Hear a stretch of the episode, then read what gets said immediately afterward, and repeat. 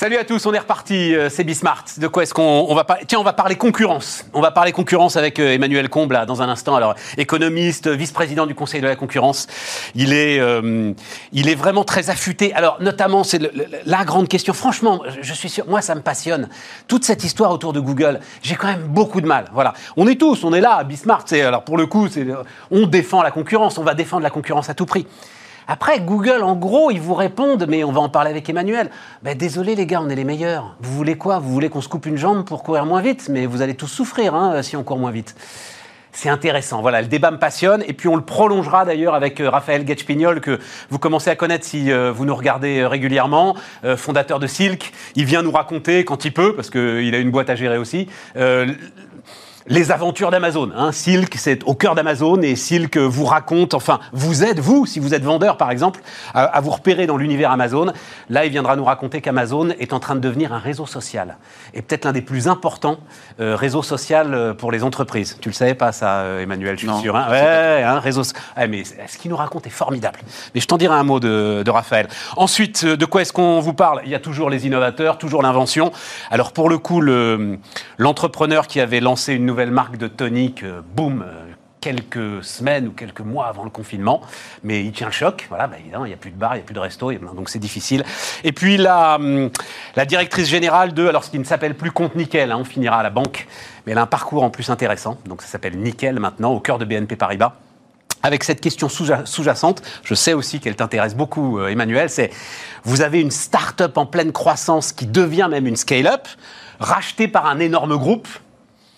Normalement, ça tue les boîtes, en fait, cette histoire-là. C'est peut-être ce qui s'est passé, par exemple, quand on réfléchit, ce qui s'est passé entre Deezer et Spotify. Vous savez, nos, nos deux créations, franchement, les parcours au départ sont exactement les mêmes. hein. 2006, euh, 2000, etc. C'est exactement les mêmes. À un moment, ça décroche. Et ça décroche quand Deezer est racheté par Orange, quand même. Et là, Spotify, lui, continue sa croissance très, très forte. Euh, voilà, c'est parti, on y va, c'est Bismart. Donc, Emmanuel Combe avec nous. Bonjour Emmanuel. Bonjour Stéphane. Je le répète, vice-président du, du Conseil de la concurrence. Euh, donc, alors, j'ai- en fait, je vais citer euh, Google, puisqu'on on va démarrer avec là-dessus. Donc, le titre, c'est Faut-il euh, brûler Google? Et Amazon accessoirement, mais je ne pouvais pas rajouter accessoirement, ça rentrait pas dans le dans l'écran de dans l'écran de télévision. Donc euh, Google, nouvelle euh, aujourd'hui, enfin euh, récemment, euh, euh, nouvelle offensive de la de la Commission européenne. Et Google, en fait, euh, répond en gros, le public attend de nous que nous fournissions les résultats de recherche les plus pertinents. Il ne nous demande pas de favoriser des entreprises spécifiques ou d'arrêter de lancer des services utiles qui apportent du choix et de la concurrence aux Européens. Et j'avoue que... Mais moi, j'ai pas de problème. J'ai j'ai pas de problème avec ça, Stéphane. J'ai pas de problème avec ça. Simplement, j'aimerais bien qu'on revienne un tout petit peu à la notion de concurrence. Concurrence, en anglais, ça se dit competition. hein. Alors allons-y, allons-y. La, la concurrence, c'est donc le droit d'être le meilleur et d'avoir à la rigueur 100% de part de marché. Et je rappelle quand même que la Commission européenne, qui a condamné Google à trois reprises, n'a jamais, n'a jamais, dans sa décision, eu un mot critique sur le fait que Google a, c'est un fait, et ne le conteste pas, 91% ou 93% de part de marché sur les moteurs de recherche. Mais moi, j'ai pas de problème avec cette idée-là. La concurrence, c'est que le meilleur gagne. Mais c'est pas parce que le meilleur a gagné une course qu'il ne faut pas s'interroger sur la manière dont il pourrait gagner d'autres courses avec des moyens qui pourraient être considérés comme iniques. Soyons très concrets, très concrets. Ah oui, oui. Personne ne reproche à Google d'avoir en effet 93% de part de marché. Mais personne ne le reproche. Par contre, quand Google, c'est l'affaire Google Shopping, hein, vous tapez une requête, je sais pas, chaussures rouges sur Google et vous arrivez sur un comparateur de prix, tiens, c'est bizarre, le comparateur, comme par hasard, de Google, Google Shopping, arrive en premier par rapport aux autres. Ça s'appelle de- de- du self-preferencing. En droit de la concurrence, ça s'appelle, c'est potentiellement un abus de position dominante. Je vais prendre un petit peu de recul par rapport à votre question. En fait, ce qui me gêne dans ce débat, c'est qu'il est piégeux. Il est piégeux. Mais les oui, deux, les si deux ont tort. si les le deux ont tort. Celui qui vous dit faut tout réguler, bah, ça revient à dire qu'au football, en fait, personne ne joue. C'est moi qui vais dire si tu dois aller à gauche, à droite. Ça, c'est plus du sport, c'est plus de la concurrence. Mais à, à- à l'inverse, celui qui joue au sport en ne respectant pas toujours les règles du jeu, sauf quand il s'appelle Maradona qui, et qui marque de la main. Pardon. Donc moi j'ai pas de pro- j'ai vraiment du mal Comment avec ce débat. c'est trop, c'est trop. que, en gros, cette, ce que j'ai lu là, la phrase que j'ai lue, c'était en réponse à une lettre de, alors, je sais plus combien d'acteurs aujourd'hui euh, de l'économie du web euh, en Europe. Euh, Il y a Yelp, il y a Mhm. les, les comparateurs de prix sur euh, le travel, il y a, enfin, bref, l'ensemble, qui disent exactement ce que tu dis. C'est-à-dire, euh, aujourd'hui, tu cherches un voyage sur Google, tu vas d'abord tomber sur Google Travel. Oui, donc quoi, je savais même pas que ça existait, moi, Google Travel, donc ça doit pas être si vrai que ça quand même, parce que euh, tu tombes quand même assez vite sur, euh, comment il s'appelle, enfin bref, l'ensemble de ceux qui aujourd'hui nous, nous proposent euh, des voyages. Et Google dit, mais attendez, c'est pas le sujet de favoriser, c'est le sujet que c'est le meilleur, donc c'est normal qu'on mette euh, Alors, je vous ce invite- résultat-là. Ouais, alors je, vous invite à revenir quand même sur la décision Google Shopping. Il se trouve qu'il y a un recours, hein, peut-être que Google gagnera en, en appel Ouais, devant ça. la Cour de justice. En tout cas, Mais- tous les éléments au dossier tels qu'on peut les connaître ne nous, montrent pas, nous, nous racontent pas exactement cette histoire. Elle nous raconte une entreprise extrêmement puissante, et tant mieux pour elle, je le répète. Elle, elle a gagné par les mérites sur son moteur de recherche, Ouais. qui lance un comparateur de prix qui ne marche pas très bien. Je lis simplement le communiqué de presse de la Commission Eh ouais, qui dit ça. ça ne marche pas. Eh ouais, Et c'est comment faire? C'est un petit peu comme si vous étiez dans une... con- Restons sur cette métaphore sportive. Hein. Je suis pas très fort dans un autre sport, mais je vais utiliser des techniques qui sont unfair, qui sont injustes. Le droit de la concurrence ne lutte pas, je, je ne cesse de le dire, contre la position dominante. Il lutte contre l'abus de position. Ouais, Et c'est pour ça, moi, je renvoie dos à dos, je renvoie dos à dos ceux, les naïfs, ceux que j'appelle les naïfs, qu'il faut dire il ne faut rien faire, et les, euh, je dirais, les ayatollahs de la régulation qui vous disent il faut brider. Non, entre ne rien faire et tout brider, il y a laisser les acteurs jouer, mais s'assurer en permanence que si un concurrent aussi efficace, pas petit, aussi efficace que Google sur un autre marché que Google veut rentrer, alors la compétition soit juste, soit Oui, mais alors, c'est l'autre sujet que j'ai. C'est que euh, euh, Google, c'est pas un service public. Google sur Google, pardon, je vais le dire avec mes mots, hein, a le droit de faire ce qu'il veut. C'est-à-dire que, que euh, on parle de résultats quand même sur le moteur de recherche de Google. Oui, mais vous utilisez votre position dominante sur le moteur de recherche pour privilégier un service qui est bien sur un autre marché.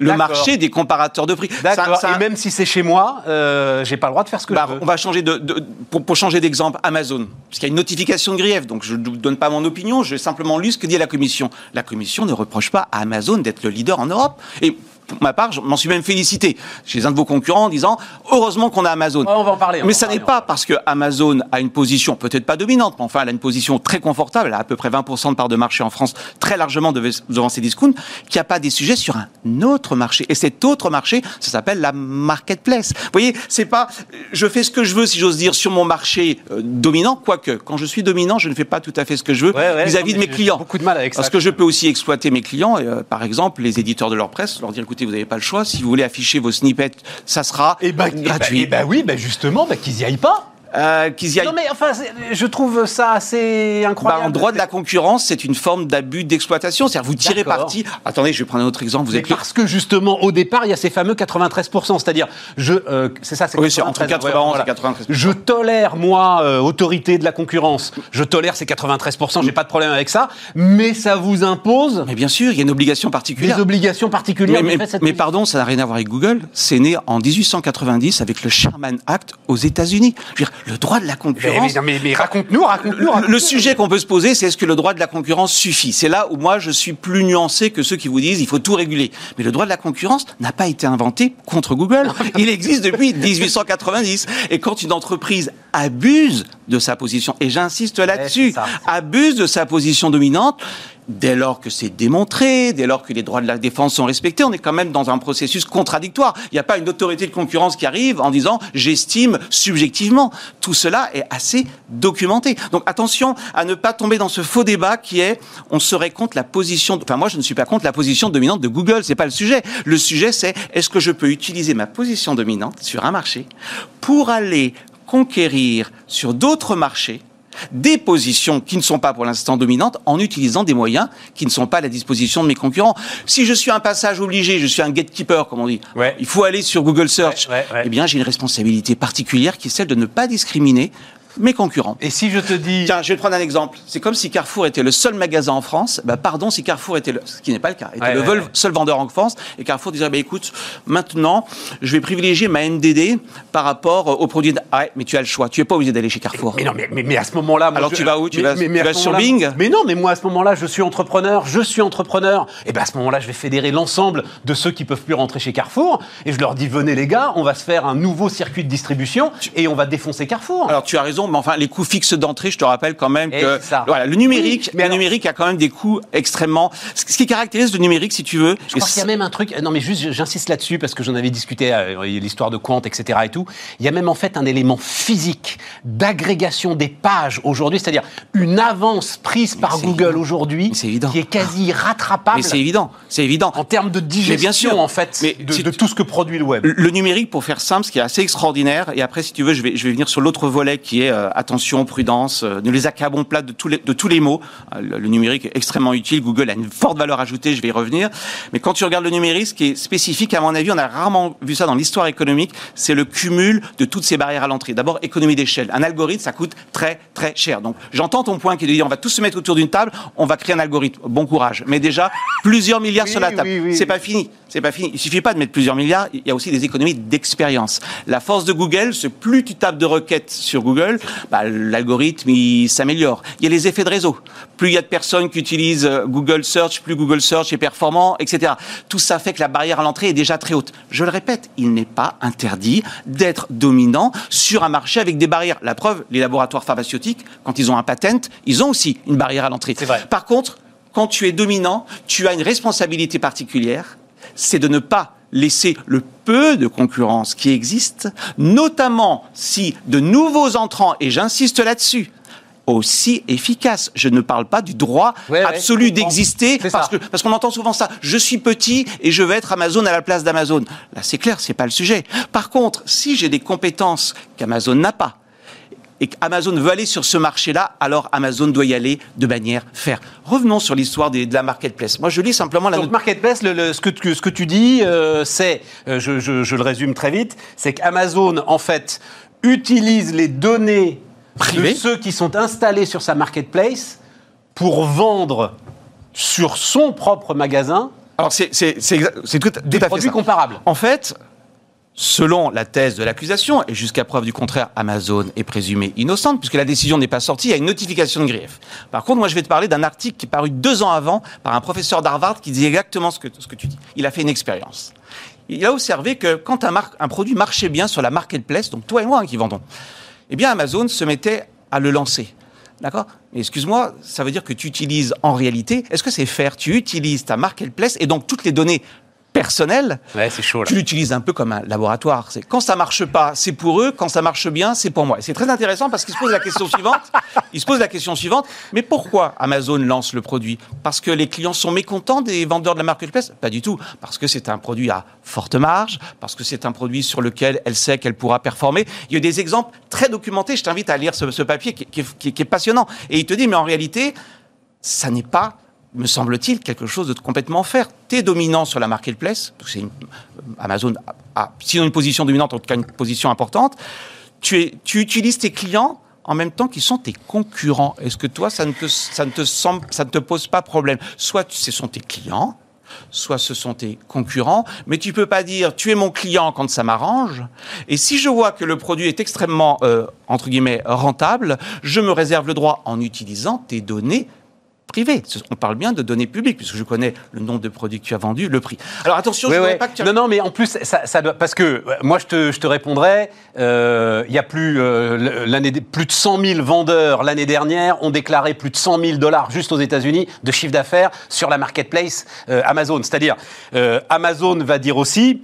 J'organise une efficacité telle Ah, que tu en vient. profites. On y vient, Stéphane. J'organise un pour- système de pour ça- logistique et j'ai un tel goodwill autour de ma marque que tu en profites. C'est pour ça, Stéphane, que tu m'as lancé sur un sujet et dès le départ, je t'ai dit, moi, je, je suis pour une approche équilibrée. Je suis pas en, en train de faire le procès d'Amazon. Ouais, Je suis pas en train de faire le procès de Google. Moi, j'ai pas de problème avec Amazon. Par contre, j'ai un problème. C'est un peu comme le, le joueur de foot. Moi, j'ai pas de problème avec, avec le fait qu'une équipe gagne tout le temps le championnat. J'ai pas de problème. Par contre, je vais être sûr que celle qui a gagné le championnat, elle a gagné parce qu'elle est meilleure que les autres et qu'elle n'a pas discriminé ou handicapé les autres. Revenons aux gains d'Amazon. Amazon, mais a des gains mais considérables qu'on ne soupçonne pas. Et des dépenses considérables. D'abord un gain en termes de prix. Faut quand même en dire un mot. C'est le fameux effet Amazon. On s'aperçoit aux États-Unis que le fait que Amazon rentre sur un marché fait que Walmart s'aligne. Non pas parce que les clients achètent sur Amazon. Ah, N'oublions pas que la part de marché d'Amazon en France c'est 20%. Aux États-Unis c'est 38% parce que les clients vont comparer. Amazon joue presque le rôle d'un comparateur de prix. Donc, premier effet, c'est bon pour les consommateurs. Second effet que tout le monde oublie, on s'aperçoit, c'est documenté économétriquement, qu'en réalité, tu vas acheter sur Amazon ou ailleurs, tu vas acheter en ligne des choses que tu n'aurais pas achetées en magasin physique. En réalité, Amazon ne cannibalise pas du commerce physique, elle vient faire acheter des produits que tu n'aurais pas achetés. Étude très intéressante sur l'Europe, 50% des ordinateurs portables achetés en ligne n'auraient pas été achetés en magasin. Parce que c'est commode, c'est ouvert le dimanche, c'est ouvert la nuit, etc. Puis un troisième Donc point. c'est plus Mais bien de sûr, marché pour mais bien tout sûr. monde. Et l'eff- l'effet longue traîne, personne n'en parle. On s'aperçoit que tu mets le, nombre, le même nombre de produits dans un magasin physique. Je parle bien du même nombre de produits. Je ne parle pas de l'effet profondeur. hein.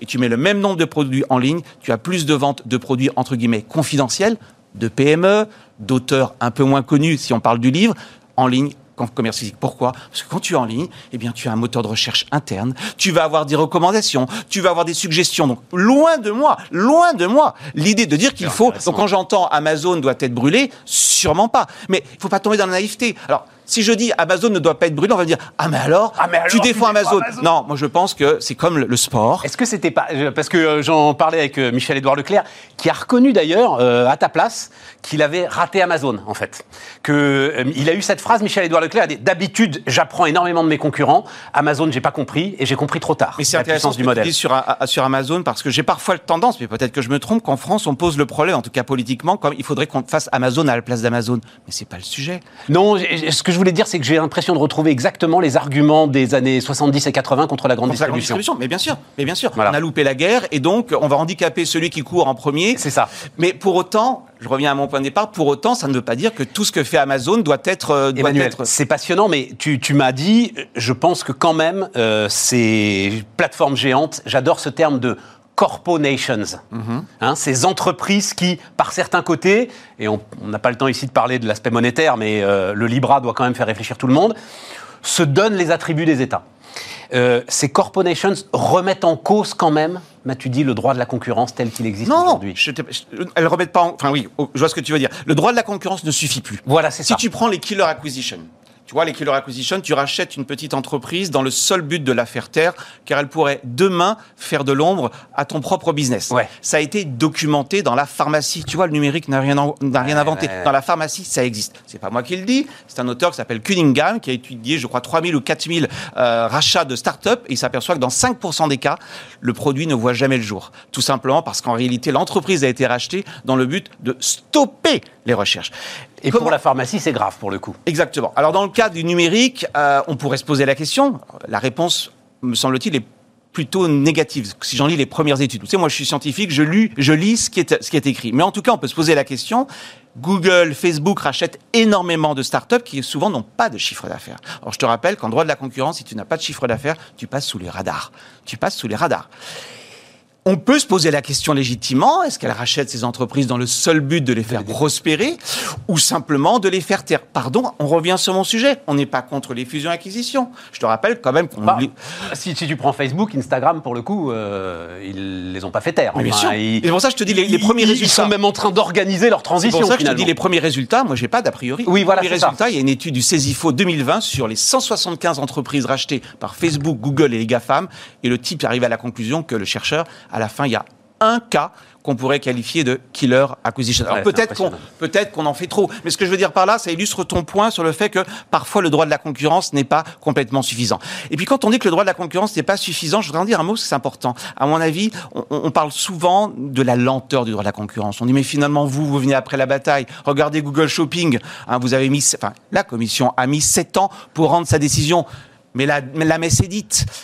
Oui, la messe est dite au niveau européen. Et pardon, je vais faire un peu la promotion de l'autorité de la concurrence française. Nous, en France, on a un instrument qui marche très bien qui s'appelle les mesures d'urgence, les mesures conservatoires. Et tu le sais, Stéphane, on l'a utilisé à deux reprises sur droit voisin, quoi que tu penses de la décision au fond, sur les droits voisins, on a dit à Google, vous n'avez pas le choix, on n'attend pas la fin de l'histoire, vous négociez maintenant. Donc il y a des solutions qui existent techniquement, elles existent en France. Non, non, et puis elles n'existent pas encore au niveau véritablement européen. Donc tu vois, il y a quand même et des... là-dessus, même sur le monde digital, faut pas avoir la mémoire courte. Toi et moi, nous sommes d'une génération qui, à un moment, pensions que hors d'Internet Explorer, rien ne pouvait exister. Voilà. On est tous sur Chrome aujourd'hui. Euh, parce qu'à un moment, il y a quand même eu une décision qui a imposé à Microsoft au moins de nous laisser le choix. Voilà. Donc, euh, euh, bon, tu vois, on, effectivement, on, les choses progressent. On revient sur ce sujet. Conclusion, Emmanuel, hein, parce qu'on est au bout quand même. Conclusion, il faut être, comme toute chose, équilibré. Moi, je suis le, oui, premier à, le premier à reconnaître les gains du numérique. Il y a une étude très intéressante du MIT sur combien seriez-vous prêt à être payé si on vous coupait Facebook. À payer, tu veux dire? Oui. Pour... Je, je te coupe Facebook pendant un mois. Et, et, combien il faut que je te donne eh bien, pour compenser la coupure de ah Facebook. Oui, c'est le meilleur moyen en économie de savoir que, que, com, com, comment tu valorises un service. Tu sais, je te coupe et je te paye. Et c'est une, une, expérience réelle. Hein. C'est les travaux fascinants de Eric Brinjols. Mais c'est absurde. Moi, je vais dire, bah, donne-moi 10 000 euros. Enfin, tu, tu peux monter. Alors, vas-y, vas-y, donne-moi. On, on, te coupe vraiment. Et on arrive à une. une non, il y, a, il y, a, pas mal de gens qui te disent. Ah oui, on te le coupe vraiment. Oui, ah oui, ah oui. C'est pas une expérience en laboratoire. Hein. Et on trouve qu'en moyenne, 50% des Américains te disent, je réclame à minima 50 dollars de dédommagement par mois. Ça veut dire que tout ça, ça a une valeur. Ah bah c'est oui. pas ce que j'entends. Moi, j'entends Facebook, c'est gratuit. Facebook nous vole nos données. Bah, elle te vole tes données, elle les utilise. Hein. Je te rappelle que chaque compte Facebook rapporte à peu près entre 30 et 40 dollars par trimestre, si je dis pas de bêtises. Mais de l'autre côté, tu as un service. Non, non mais Soyons équilibrés. Je, je... Entre ne rien faire et tout réguler, il y a un truc qui s'appelle le droit de la concurrence. J'engage. Tu euh... peux être le meilleur. Personne n'a de problème avec ça. Mais je veux être sûr que si tu as gagné la compétition, tu l'as gagné parce que tu es meilleur que les autres et non pas parce que tu as dissuadé un concurrent aussi efficace de rentrer sur le marché. Tu vois, le débat, il n'est pas binaire. Et ce qui me gêne en France, c'est que c'est toujours la même chose. Mais pas qu'en France. Voilà, il y a de la passion autour de cette histoire. Sur Amazon, quand même. hein. Oui, oui, oui. Il ne faut pas brûler Amazon, c'est évident. Mais entre ne pas brûler Amazon et ne rien faire, il y a le juste milieu. Emmanuel Combe, à bientôt euh, Emmanuel. Voilà. Merci euh, Stéphane. Débat passionnant, passionné. Ben justement, on va, on va continuer à discuter d'Amazon euh, quelques minutes. les amis, c'est Bismart. Donc on repart avec euh, Raphaël Getchpignol. Bonjour Raphaël. Bonjour euh, donc euh, fondateur de, de Silk, qui est le, le bah maintenant, voilà, on l'a présenté deux, trois fois, hein, l'outil qui vous permet. Parce que, alors, donc, je ne sais pas si tu as pu écouter ce que disait Emmanuel Comte, c'était absolument brillant, passionnant, etc. Et donc, il y a ce, ce sujet-là, aujourd'hui, euh, cette enquête lancée par la Commission européenne autour d'Amazon, mm -hmm. qui abuserait, en fait, vis-à-vis -vis de ceux qui sont sur sa marketplace, qui utiliseraient leurs données pour leur faire concurrence et leur faire, alors, pour le coup, oui, une forme de concurrence déloyale, puisqu'ils sont sur, euh, sur sa marketplace. Mais en même temps, je me disais, euh, ce que tu nous expliques, c'est-à-dire que c'est tellement complexe aujourd'hui d'exister finalement dans l'univers d'Amazon qu'il suffit pour Amazon de mettre de côté un concurrent euh, un peu trop gênant ou euh, quelqu'un qui lui fait envie et dont il a envie de lancer le produit. Il n'a pas besoin d'aller utiliser ces données finalement, Raphaël. Comment est-ce que tu, tu vois ça? C'est un peu l'éternel problème pour Amazon qui est né en tant que retailer. Ouais. Ils ont cette activité de retailer où ils achètent des marchandises, ils vendent avec une marge et ils sont en concurrence mécaniquement alors avec d'autres plateformes, mais depuis maintenant une vingtaine d'années, ils sont en concurrence avec les propres vendeurs qu'ils invitent sur la plateforme. C'est ça. Donc ils ont ce double rôle un peu de juger parti puisqu'ils sont euh, en même temps retailer, donc concurrents potentiels de leurs vendeurs, et en même temps plateforme, et ils doivent enabler, ils doivent permettre à leurs vendeurs d'exister, d'exister dans une concurrence qui est, qui est, qui est saine et loyale. Et voilà, c'est ça. Et donc c'est un petit peu problème. Alors c'est problématique. Amazon dit évidemment que non. Et pour avoir été chez Amazon, euh, c'est deux entités qui sont juridiquement séparées, euh, dans lesquelles les équipes communiquent, mais sur lesquelles il y a, il y a quand même des garde-fous. Mais malgré tout, on ne peut pas s'empêcher de penser, ou en tout cas c'est ce que, ce que fait la Commission européenne, ce que font les Il y a une enquête, hein, voilà, on verra. Et un peu partout maintenant aux États-Unis et, et en Europe. Parce que justement, est-ce que Amazon, qui développe maintenant même ses propres produits, n'est pas juste un distributeur, mais aussi un manufactureur, un producteur, et donc son propre distributeur comme ils dé développent des produits qui vont aller vendre sur leur plateforme, dans, sur lesquels ils vont être en concurrence avec des centaines, des, enfin, des millions de vendeurs tiers, ça peut poser quelques problèmes. Et c'est pour ça qu'il y a ce sujet d'antitrust ouais. et, euh, et, un moment de séparation peut-être des activités. Mais enfin, toi, en tout cas, tu n'as pas la réponse. quoi. C'est tellement, euh, tellement complexe, tellement, etc. Bah, après, il faut, faut, le voir un petit peu autrement. C'est que oui, alors Amazon, est-ce que, les, est que les données, et c'est un peu le, le cœur du sujet, est-ce que les données euh, sont perméables entre les entités? Voilà, mais on le, appelle ça muraille de Chine hein, dans le business. En fait, hein. le sujet, c'est Amazon, oui, a une activité maintenant de de, producteurs, de producteurs en marque blanche, enfin, produisent ses propres lignes de produits, oui, ils vont aller se positionner sur les, sur les, niches, sur, les niches de marché ou sur les, sur les segments de marché qui sont le plus porteurs, sur lesquels ils constatent naturellement le plus de croissance. Donc, est-ce qu'ils ont accès ou est-ce qu'ils est partagent des données entre C'est même pas tant le sujet. Ils ont la capacité, le scale, l'échelle de faire produire et de distribuer leurs propres produits. Euh, enfin voilà, le, sujet il est là. Bon, donc euh, aux entrepreneurs sur la marketplace finalement d'être innovants, euh, voilà, et d'essayer d'avoir un, coup d'avance sur l'offre par rapport par rapport à Amazon. Tu m'as dit Amazon devient un réseau social. Ouais, alors ça c'est un peu Comme à chaque fois, tu m'apprends un truc de dingue. Et donc c'est quoi cette histoire? C'est un peu ma lubie du moment. ma lubie du moment, c'est de, en fait, sur les dix dernières années, Amazon, c'était la c'était la plateforme pour les directeurs commerciaux. Depuis maintenant cinq ans qu'on a lancé Silk, notre métier, c'est d'aller évangéliser, d'aller éduquer et d'aller accompagner les directions commerciales sur Amazon. Parce que, allez, pour faire simple, on va dire sur les prémices d'Amazon, sur les 15-20 euh, premières années, c'était une petite plateforme qui n'était même pas dans le radar des, grandes marques. Euh, c'était une plateforme de, distributeurs, de revendeurs, de marchands. Voilà, il y avait ce modèle de marketplace qui émergeait. Et, quand, euh, quand les grandes marques allaient y mettre un pied, c'était souvent, tu sais, dans l'équipe dans nouveau business, le truc qui n'était pas dans ouais, c'est ça, pour les stagiaires. Et, euh, et, depuis 2010, 2012, 2015, donc en fonction de la, des, catégories de produits, ils ne sont pas tous arrivés au même moment, entre le jouet, on va dire le jouet électronique qui arrivait au début, et, euh, et, le, PGC qui arrivait depuis les années 2015-2016, c'est un peu ce qu'on a observé, euh, et ben, c'était un sujet de direction commerciale. Comment Ok, on a compris qu'Amazon était stratégique, c'était devenu un sujet de COMEX, un sujet de board, et la mission, elle était au directeur commercial, développe ce nouveau canal, qui est le e-commerce, qui est le e-retail, l'idée par Amazon. Et donc voilà, depuis cinq ans, c'est comment est-ce qu'on apprend à ces marques à, mettre en place les fondamentaux sur Amazon, à se lister proprement, à, mettre en place les premières actions trade, de, de catalogue, etc. Et là, on sent qu'il y a un basculement qui est en train d'opérer. Depuis cinq ans, c'était les directeurs commerciaux qui étaient, qui étaient en première ligne, et ça va pour moi, la décennie qui arrive, Amazon, ça va être la plateforme des marketeurs, la plateforme des directions marketing. Parce qu'il est en train de se passer beaucoup, beaucoup de choses. Depuis déjà 3-4 ans maintenant, euh, tu sais, il y a ce Amazon Media Group, la, régie média d'Amazon, qui a développé tout un tas de services et qui est en train d'accélérer énormément. Donc avec euh, ce qu'on appelle la DSP, qui est euh, l'achat d'espaces publicitaires à l'intérieur d'Amazon, mais aussi en dehors d'Amazon sur tout le réseau de publishers. Euh, ça, c'est un, gros pan de, l'activité qui se développe depuis pas mal de temps. Mais en fait, il est en train de se, développer énormément de services pour les marketeurs euh, et, pour le territoire de marque sur Amazon. On parle de beaucoup de choses. On parle de. Mais quand tu dis service, ça veut dire des éléments qui vont aider les équipes marketing à mieux, alors, à mieux valoriser leurs produits sur Amazon ou à mieux valoriser leurs produits tout court? Exactement, à construire leur marque. À, construire leur marque, mais même au-delà d'Amazon. Amazon, c'est devenu euh, c'est devenu un, hub de trafic. C'est pour ça qu'Amazon vend de l'espace pub, c'est que c'est aujourd'hui dans les top 5, dans le top 10 des sites web les plus visités au monde. D'accord. C'est pour ça qu'ils vendent, qu'ils vendent ces, espaces-là. Donc les marques ont compris qu'elles allaient pouvoir parler avec leurs consommateurs, qu'elles allaient pouvoir construire leur marque. Et on se parle de quoi? On se parle par exemple d'Amazon Live. Amazon Live, c'est le téléshopping, littéralement le téléshopping appliqué à Amazon, où chaque marque, n'importe quelle marque, peut, avec son smartphone ou avec un petit studio, euh, un petit studio qu'elle va pouvoir équiper, diffuser en live du téléshopping pour sa marque et avoir sa propre chaîne de téléshopping diffusée en live sur Amazon. Là, pendant Black Friday, c'était 20 000 personnes aux États-Unis, parce c'est pour l'instant euh, seulement disponible aux États-Unis, 20 000 personnes en live, enfin en connectées, pardon, pendant toute la journée du Black Friday, à regarder les différentes chaînes du, euh, alors du téléshopping d'Amazon. Ce qui se fait en Chine, hein, ce que fait Alibaba depuis quelques années. Hein. Ça.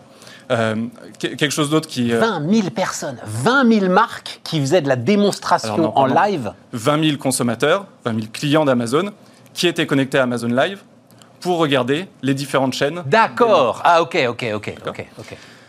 Mais en fait, il y, a quelque chose d'autre, et si on rentre un petit peu plus dans le détail, la page produit qui est, le cœur, Amazon, c'est une plateforme de page produit. C'est-à-dire quand vous connectez sur Amazon, c'est 70% des clients qui tapent une recherche dans, la barre de recherche d'Amazon pour trouver un produit.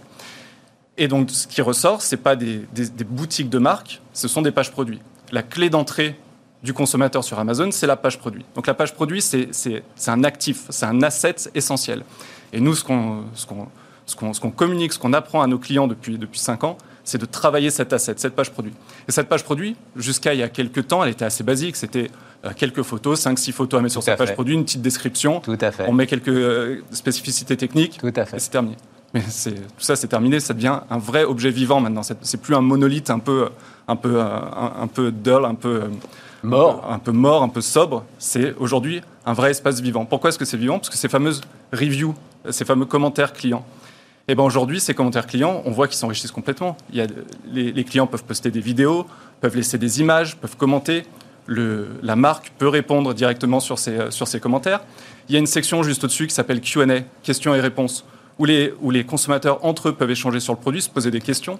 Juste au-dessus, maintenant aux États-Unis. Amazon, quand, quand tu as acheté, il se trouve que j'ai acheté un produit un peu rare, Amazon t'envoie régulièrement des questions en disant est-ce que vous pouvez y répondre? Exactement. Voilà. Ah, mais tout à fait. mais tu as parfaitement raison. Et maintenant, ce que, et pourquoi je dis que c'est vivant, c'est qu'aujourd'hui, et c'est pareil seulement disponible aux États-Unis, mais donc ça va arriver euh, en Europe, c'est une section uploaded, donc euh, chargée par les consommateurs. C'est-à-dire que les consommateurs peuvent se filmer en train d'utiliser le produit et charger la vidéo dans cette section. Et donc le client qui va venir consulter la page produit va plus seulement avoir euh, un peu le, le, discours, le discours de marque, il va avoir réellement le discours de, l'ensemble de la communauté des, des consommateurs. Et donc aujourd'hui, et donc là-dedans, il va y avoir des influenceurs ah bah complètement. Qui vont être en partie payés quand même par ceux qui vendent le produit alors exactement. Alors ça, ça, ça, fonctionne déjà. absolument génial. Hein. Ça fonctionne déjà. Alors avec Amazon Affiliate, puisque Amazon nourrit son réseau de son réseau d'affiliés et d'influenceurs, justement pour créer du contenu et apporter ce contenu. Euh, d'ailleurs, ils font beaucoup ça avec des grands sites de contenu, avec les euh, des sites type les numériques, tu sais, qui sont spécialisés dans, dans l'analyse de produits électroniques, où ils vont prendre leur contenu et le plugger dans les résultats de recherche pour apporter de la valeur supplémentaire au client qui rechercherait, je ne sais pas, un micro, par exemple, et eh ben, il va avoir le contenu des numériques qui va tester les différents micros directement sur Amazon. Donc c'est un autre exemple. Et puis une fonctionnalité euh, qui est en train de sortir, je parlais de réseau social, puisqu'Amazon a rajouté, c'est encore euh, pas trop remarqué, mais un petit plus, follow, suivre, à côté de chaque marque. Donc un consommateur sur Amazon va pouvoir suivre les marques qu'il apprécie et pouvoir voir son contenu, et euh, son contenu dans son espace de marque, qui est le brand store, qui est la boutique la boutique d'une marque où elle peut recréer son univers de marque et venir communiquer, avec ses clients. Donc c'est euh, il y a énormément de choses qui sont en train de se je, je, je, pensais. Alors en fait, euh, il se trouve que je pensais en parler avec un, ben, un jeune entrepreneur comme toi qui fait aujourd'hui du. Alors je ne sais pas comment euh, vous appelez ça, mais enfin la possibilité de d'avoir sa chaîne de télé pour vendre. Alors en l'occurrence, c'est dans des grands magasins de bricolage pour s'adresser directement aux consommateurs. Et j'ai lu un papier récent. les autorités chinoises commence en fait à s'inquiéter de l'impact que euh, ce mode de vente commence à avoir aujourd'hui euh, au sein d'Alibaba tu sais, hein, vous avez tous suivi que en ce moment c'est quand même la grande reprise en main autour de Jack Ma. On a vu ce qui s'est passé sur euh, sa filiale financière. Voilà, on a arrêté la mise en bourse du jour au lendemain. Et là, c'est autour de ce développement de ces micro-chaînes, de l'ensemble de ces nouveaux services euh, publicitaires, euh, commerciaux, marketing, que le pouvoir chinois est en train de s'inquiéter. C'est dire la puissance que ça recèle, quoi. Hein. Ah bah, c'est des lieux d'expression qui sont, qui sont incroyables. Alors, qui sont incroyables pour, pour chaque individu, mais qui sont incroyables pour les marques. Et, euh, parce que le parallèle est, tout autre, mais on voit bien que les, les barrières à l'entrée aujourd'hui pour euh, Bismart en est l'exemple. Je pense que la barrière à l'entrée de créer une chaîne et de la diffuser sur le web aujourd'hui, elle est extrêmement faible. Nul. Ah, il n'y a plus de barrière à l'entrée. Exactement. Et donc pour le e-commerce, c'est pareil. Pour les marques, c'est pareil. Ces plateformes l'ont bien compris. Et elles sont en train de créer des, voilà, des écosystèmes de divertissement, de consommation et de médias qui sont, qui sont absolument phénoménales. Bon, euh, à bientôt. Euh, Merci Stéphane, toujours un plaisir. à bientôt donc pour continuer à, raconter cet univers incroyable euh, autour d'Amazon. Les amis, comme le disait... comme le disait non non non non mon Dieu comme le disait Emmanuel Combe tout à l'heure le, sujet n'est pas d'être pour ou d'être contre enfin c'est absurde quoi comme dirait l'autre on discute pas avec un tsunami il arrive et on, fait avec. Voilà, ou MacArthur, on n'arrête pas la marée montante avec une serpillière. Voilà. Merci Raphaël. Euh, les amis, on continue. Tiens, un entrepreneur. Euh, alors, lui qui est en mode résistance, justement, c'est le tsunami du Covid un petit peu qu'il a pris euh, en pleine face. C'est Bismart. Donc on repart. Euh, Meriadec Buchmuller est avec nous. Bonjour Meriadec. Bonjour Stéphane. Prénom breton, euh, Meriadec, c'est ça hein Exactement. magnifique, magnifique prénom. Euh, alors, mais je vais te demander, parce que fondateur de Isop, avant qu'on parle, donc vous vous rendez bien compte que c'est une bouteille, une magnifique bouteille, dans laquelle il y a donc... De la ginger beer. De la ginger beer. Et les autres sont des toniques, Et les autres sont des toniques.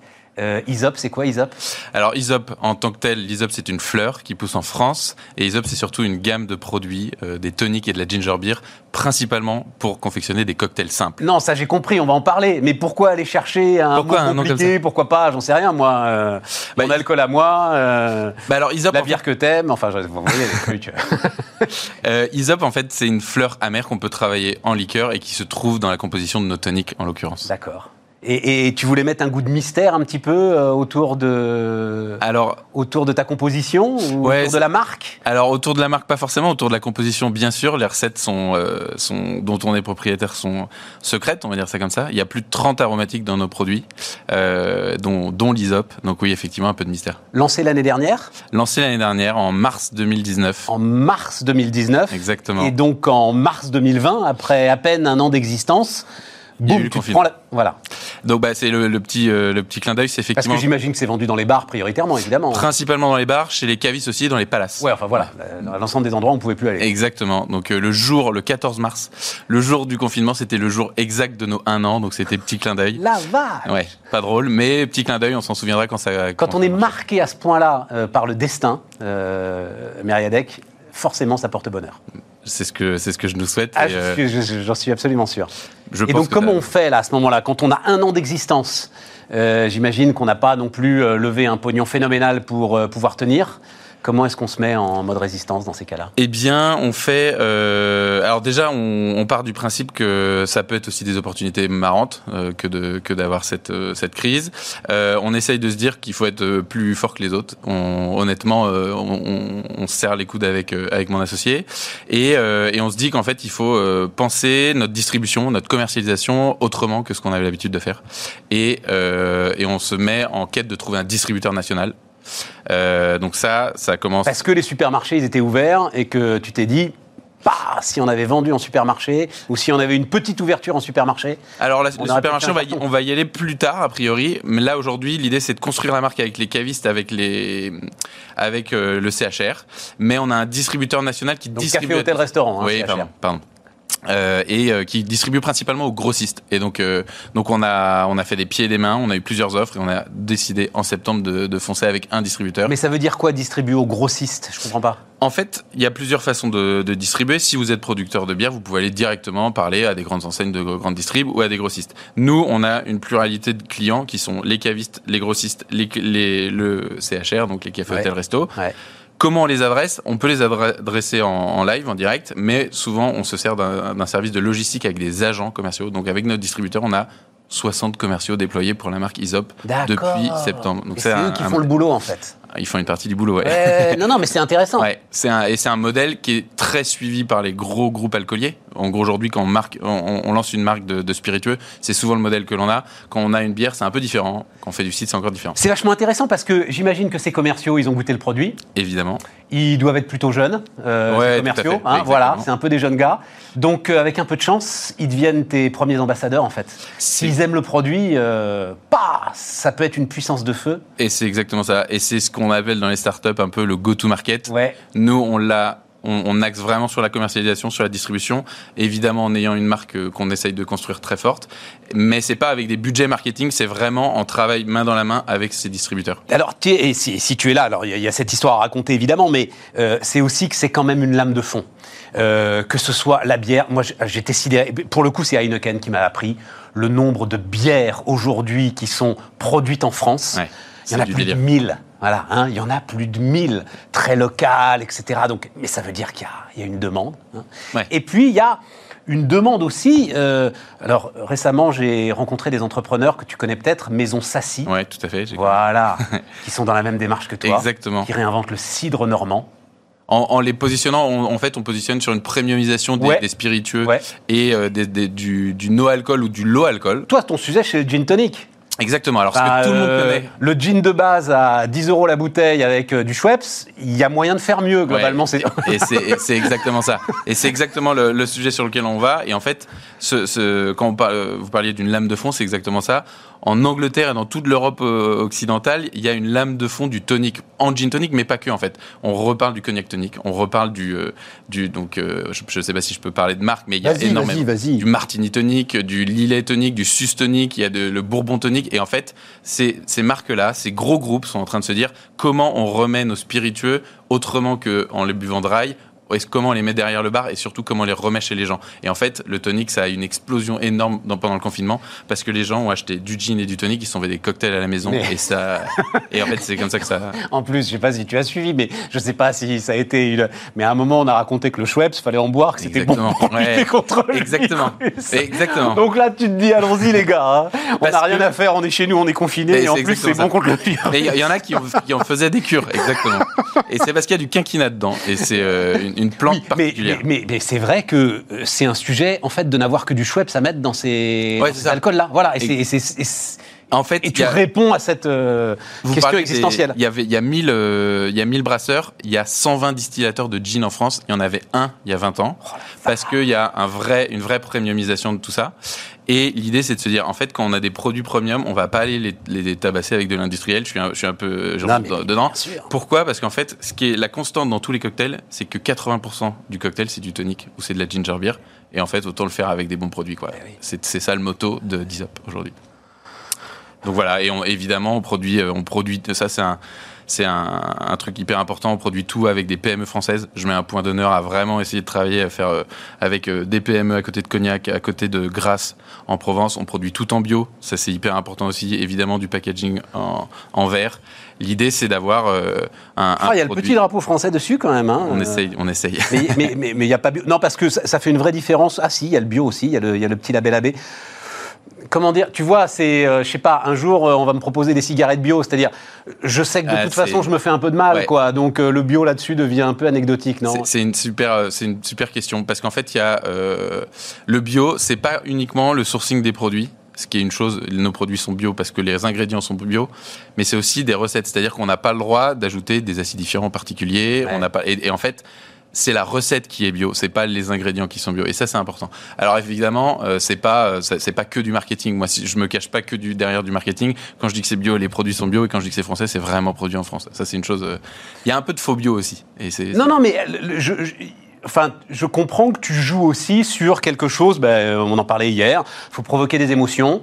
Euh, on est sur un produit premium, j'imagine. hein, Exact, euh, ouais. Voilà. Et donc, effectivement, produit premium, tu dois cocher absolument toutes les cases. Ouais, exactement, Voilà. exactement. T'as pas le choix. Alors, on que ce pas- soit utile ou pas utile, mais tu dois cocher toutes les cases, y compris la bouteille en verre. Exactement. Et ça, c'est un, alors ça, c'est un, un autre sujet, mais c'est hyper intéressant parce qu'en fait, euh, est-ce que finalement la canette est peut-être pas plus écologique que le verre? C'est d'autres sujets, bon, de, On de a vu, fond, hein. Bah de, oui. de fond, mais c'est. Ma la- réponse est oui. Hein. Euh, Si tu te poses la question, la réponse est oui. Je Voilà. sais, mais la, la clientèle ne, ne l'entend pas comme ça. Exactement. C'est d'autres sujets, mais c'est intéressant. Exactement. Exactement. Et on y réfléchit évidemment. Exactement. L'aluminium est recyclable à l'infini. Voilà. Exact. À l'infini. Bien. Eh ben écoute, euh, bonne chance. Donc là, maintenant, tu es encore euh, confiné pour le coup. Enfin, Ouais. c'est- Mais ça y est, ça, là, ça se réveille depuis euh, 15, euh, 15 jours avec notre distributeur. On part à l'export aussi. Il y a des pays où c'est moins confiné, notamment euh, dans les pays scandinaves où on a des premiers. Et puis en fait, là, on se rend compte que ça prend de l'ampleur. Ça... Et donc, on est en réflexion pour, euh, pour lever des fonds là dans les six prochains mois. Ça pousse fort, donc, euh, donc on est content. euh, et c'est. On n'a qu'une hâte, c'est que, c'est que ce confinement soit levé. Ouais, c'est ça. Et, d'envoyer. et- et- et c'est génial parce que j'imagine. Bon, en fait, là, t'es.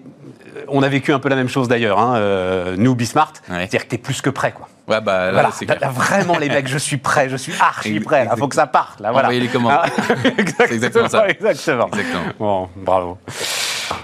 C'est bien tout ça, Meriadec Buchmuller. Donc, Isop, vous allez trouver ça très très vite, on l'espère tous. Et la dernière partie de Bismarck tout de suite.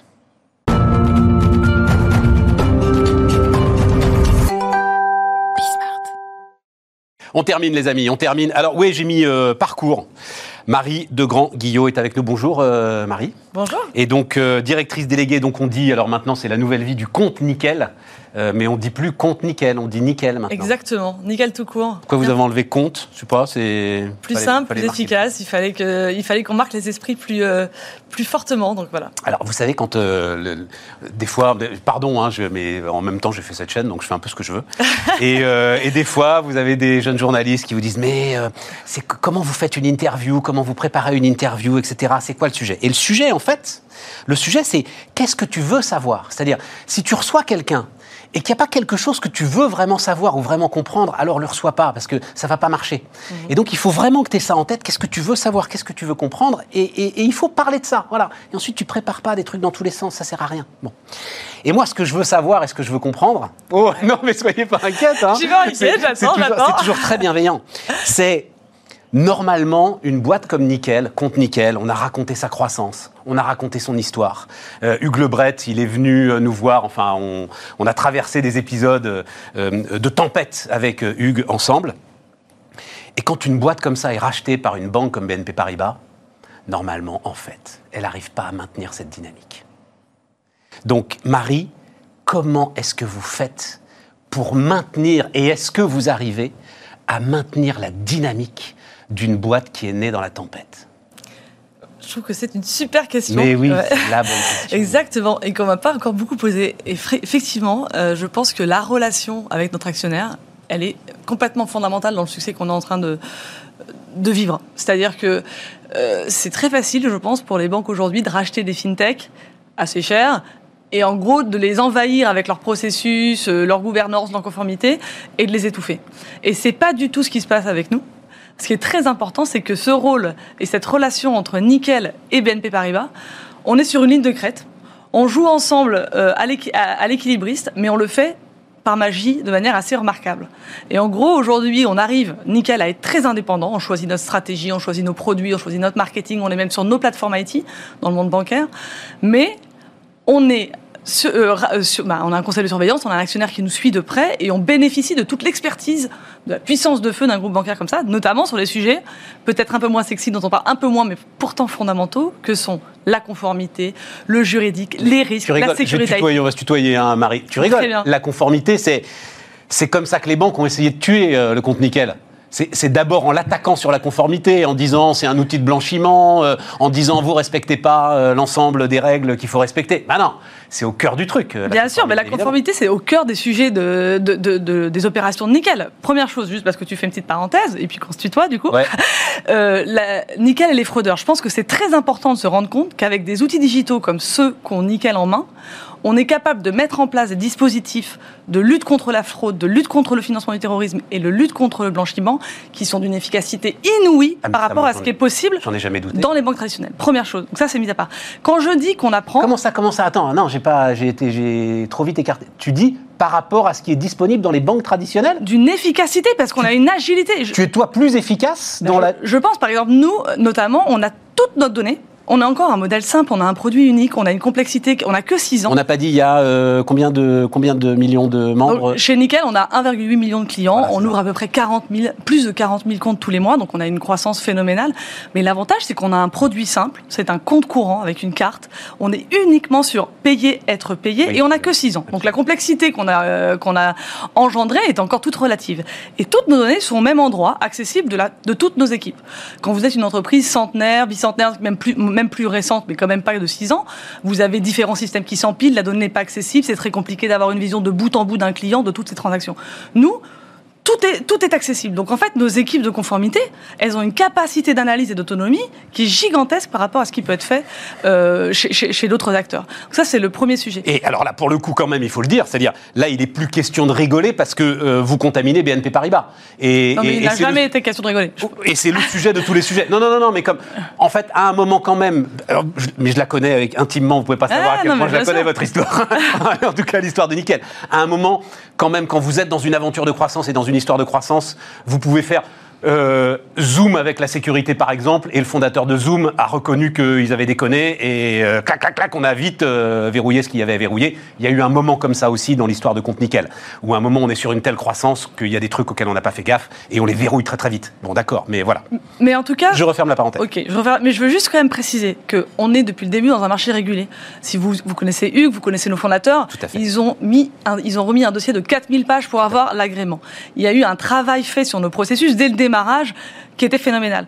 Et aujourd'hui encore, on s'améliore, on apprend. Et d'ailleurs, les fraudeurs sont en- perpétuelle cré- créativité, et il se trouve que nous aussi, sauf qu'on a des gens qui adorent euh, bah, trouver ce qu'ils vont inventer, et eux, ils adorent trouver des solutions. Donc ça, c'est quelque chose qui est très dynamique. Et quand je dis que dans la relation au groupe BNP Paribas, c'est un élément sur lequel on apprend, c'est par exemple, donc déjà, il y a trois métiers chez nous qui ne sont pas rattachés directement à notre patron, qui sont rattachés à un patron dans le groupe. Donc c'est ces trois métiers, juridique, conformité et risque. Quand je dis qu'on apprend, c'est que ça fait des années que le groupe BNP Paribas, comme les autres groupes bancaires, bah, sont exposés à ce niveau de risque. Donc on apprend énormément pour ensuite intégrer ces schémas de fraude ces- et ces niveaux de sécurité dans nos systèmes et donc apporter le meilleur service à nos clients. Marie, euh, alors d'abord j'ai bien aimé la façon dont tu as dit notre actionnaire, c'est-à-dire tu te considères pas, toi, toi t'étais, enfin t'étais pas euh, dans l'histoire Nickel avant le rachat à BNP Paribas? Non, Et t'étais chez BNP Paribas et t'as été détaché auprès de Nickel ou Pas du tout. Par- euh, T'es rentré direct Nickel sans Moi, passer ouais, par la case BNP Paribas. Moi, je, viens du monde associatif. Je dirigeais une grosse ONG qui fait du microcrédit euh, dans une équipe fabuleuse et j'ai rejoint Nickel parce que je suis convaincu de l'impact de cette entreprise pour les Français en général. Alors, et dans la clients. croissance de Nickel et dans le succès de Nickel, Ouais. il y a aussi, il y avait aussi une communication quoi. Il y avait aussi, c'est quand même, c'était la banque sans banque. Euh, il y avait, enfin, encore une fois, Hugues, c'est lui qui m'a donné les chiffres de la façon dont les banques, à travers les découverts, sont en fait, enfin, la banque coûte trois fois plus cher à quelqu'un qui n'a pas d'argent qu'à quelqu'un qui a de l'argent. Globalement, c'est à peu près ça le sujet, hein, avec les découverts, avec bref. Et, et- et Hugues, dénonçant d'ailleurs ces banquiers qui poussent d'une certaine manière à la consommation et aux découverts les plus fragiles et les plus faibles. Tu peux plus communiquer sur ce terrain-là, toi, aujourd'hui. Oui, alors donc bah, Hugues est un talentueux, euh, brillantissime communicant, et je pense que quand on n'existe pas, exister contre fait énormément de sens. Pour faire émerger une entreprise comme Nickel, se dire tiens, je vais taper sur qui? Sur les gens qu'on aime d'ailleurs d'habitude globalement assez bien taper dessus, ça pourrait être porteur de porteur porteur d'une notoriété spontanée qui soit très forte. Et je pense que ça a été très malin de le faire comme ça, parce que l'objectif d'une entreprise qui, a- qui veut changer autant les choses et autant le quotidien des Français, c'est de se faire connaître le plus vite possible. Donc la communication, c'est fondamental.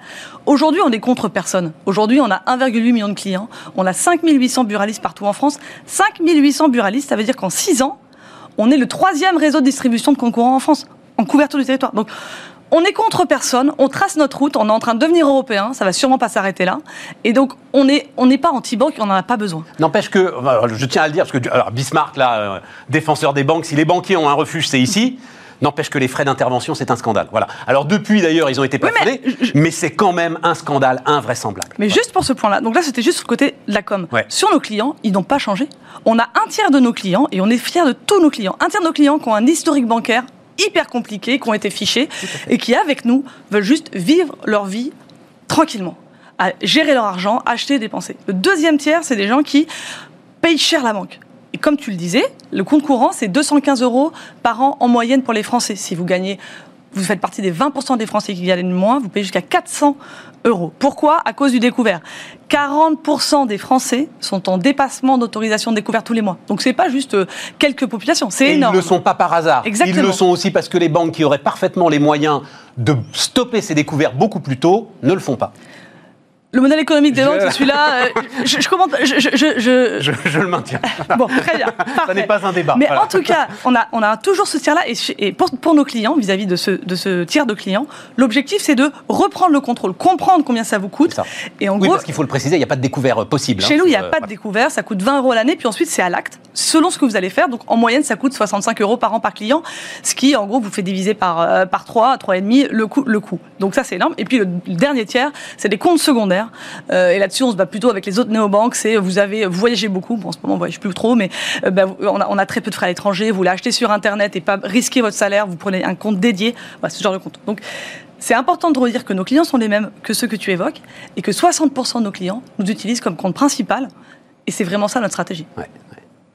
Euh, pourquoi est-ce que, alors c'est, mais c'est, c'est en corollaire, pourquoi est-ce que les grandes banques, alors il se trouve que tiens, le patron de Shine, racheté par la Société Générale, est venu euh, récemment, j'ai parlé de ça avec lui aussi. Pourquoi est-ce que les grandes banques n'arrivent pas à créer ces trucs-là?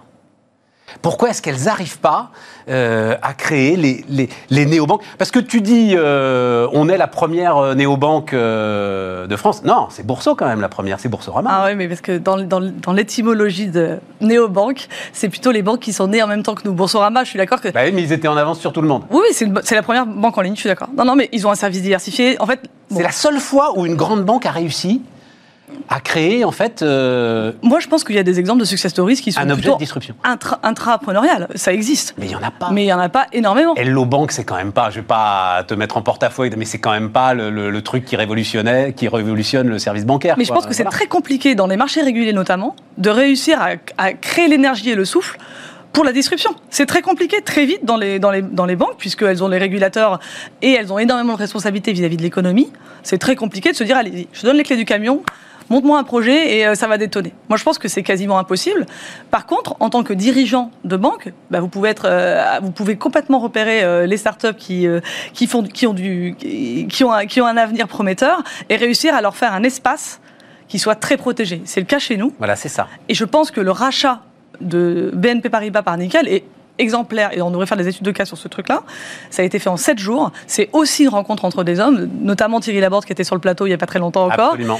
Et aujourd'hui, on bénéficie vraiment de l'accès à toute l'expertise qu'on veut dans un groupe bancaire où il y a plein de gens brillants, forcément comme dans toutes les entreprises, et la liberté d'action dont a besoin une entreprise si jeune comme la nôtre. Donc ça veut dire qu'au sommet, alors pour le coup évidemment Thi- Thierry Laborde, directeur général adjoint, hein, qui Exactement, est euh, ouais. en charge de, du retail en fait en Europe, hein, je crois que c'est ça, Exactement, voilà, et ouais. qui donc euh, a euh, Nickel dans son périmètre, enfin c'est même lui qui a, qui a euh, négocié le rachat. Ça veut dire quand même qu'il a dû mettre des murailles au- autour de vous et de dire à tout un tas de gars euh, N-2, N-3, etc., vous y touchez pas, vous les laissez tranquilles, euh, et que vous-même vous êtes en capacité de temps en temps de décrocher votre téléphone et de dire euh, Thierry tu peux calmer machin parce que euh, il est en train Oui, mais de... je pense que c'est un peu moins coercitif. L'ambiance de travail est quand même, est quand même globalement assez, Oh assez non, il y a détendue. des histoires de pouvoir, il y a Mais toujours des histoires bien de sûr, pouvoir. mais bien sûr que c'est que c'est fondamental, euh, que, que ce rôle-là est fondamental. Mais aujourd'hui, il est très intégré. hein.